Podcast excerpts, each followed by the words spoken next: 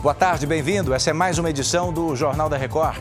Combate ao tráfico internacional de drogas tem operação em cinco estados. Mais de seis toneladas de cocaína foram apreendidas em embarcações.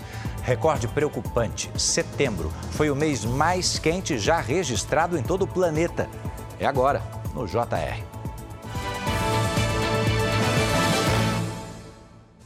Oferecimento Consórcio Bradesco. Conquiste sua casa nova sem juros e sem entrada.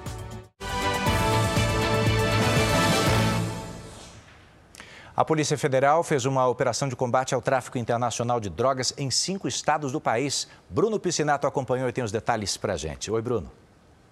Oi, Edu. Durante um ano e meio de investigações, foram apreendidas mais de 6 toneladas e meia de cocaína.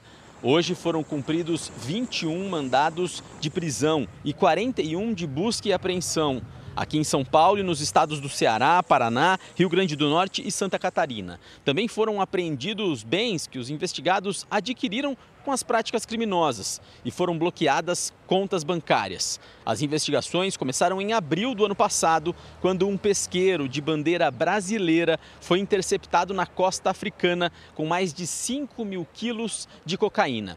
Sete pessoas, entre elas cinco brasileiros, foram presos em flagrante. De São Paulo, Bruno Piscinato. Um adulto e uma criança de seis anos morreram num grave acidente em Uberlândia, Minas Gerais. Foi nessa madrugada. O ônibus tinha 48 pessoas e despencou de uma ribanceira bem aí, ó, na BR-365. O veículo seguia do Piauí para São Paulo. Você nota que é uma alça de acesso, onde a velocidade máxima não pode passar de 30 km por hora. O motorista e alguns passageiros ficaram presos às ferragens. Pelo menos 38 vítimas foram levadas para hospitais da região. O trecho do acidente foi interditado para que os bombeiros pudessem trabalhar no socorro. As causas do acidente estão sendo investigadas. Duas pessoas morreram num acidente de avião um aeroporto, no aeroporto particular de Cuiabá. Imagens registradas por câmeras de segurança mostram isso aí, ó. o momento em que o bimotor bate com a asa na pista, derrapa e em seguida ele invade um galpão e ainda vai explodir. Está aí o resultado da explosão. O acidente foi no aeroporto de uma empresa de é, agronegócio. Foi na tarde de ontem. Segundo os bombeiros, o piloto da aeronave, Fernando Barreto, de 42 anos, e um funcionário de uma empresa terceirizada morreram na hora. Outros dois ocupantes conseguiram abrir a porta e sair da aeronave antes da explosão.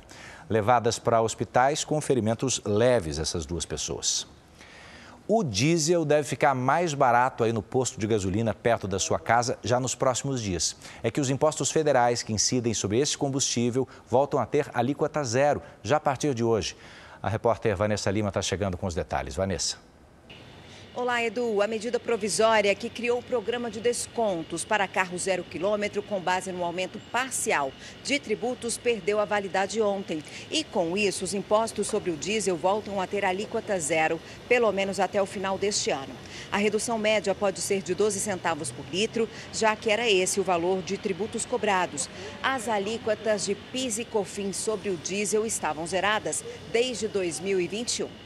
De Brasília, Vanessa Lima. E agora um alerta assustador. O planeta teve o mês de setembro mais quente em toda a sua história. A análise foi feita pelos serviços de mudança climática Copérnicos na União Europeia. Isso no mês passado. A temperatura global ficou 0,93 graus Celsius acima da média para um mês de setembro no período, em, desde 1991 até 2020.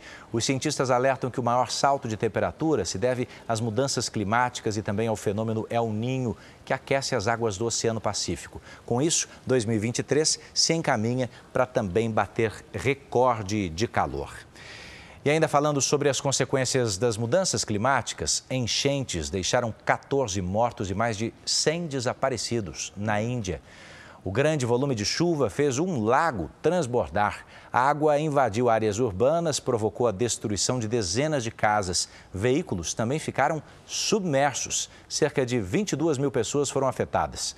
De acordo com o Departamento Meteorológico do país, a chuva deve continuar na região pelos próximos dias. Eles também alertam para possíveis deslizamentos de terra. Essa edição do JR fica por aqui. Você pode nos acompanhar também aí na sua plataforma de áudio. Basta digitar JR 24 horas, tá bom? Mais informações no r7.com e nas redes sociais do Jornal da Record. Bora para a próxima?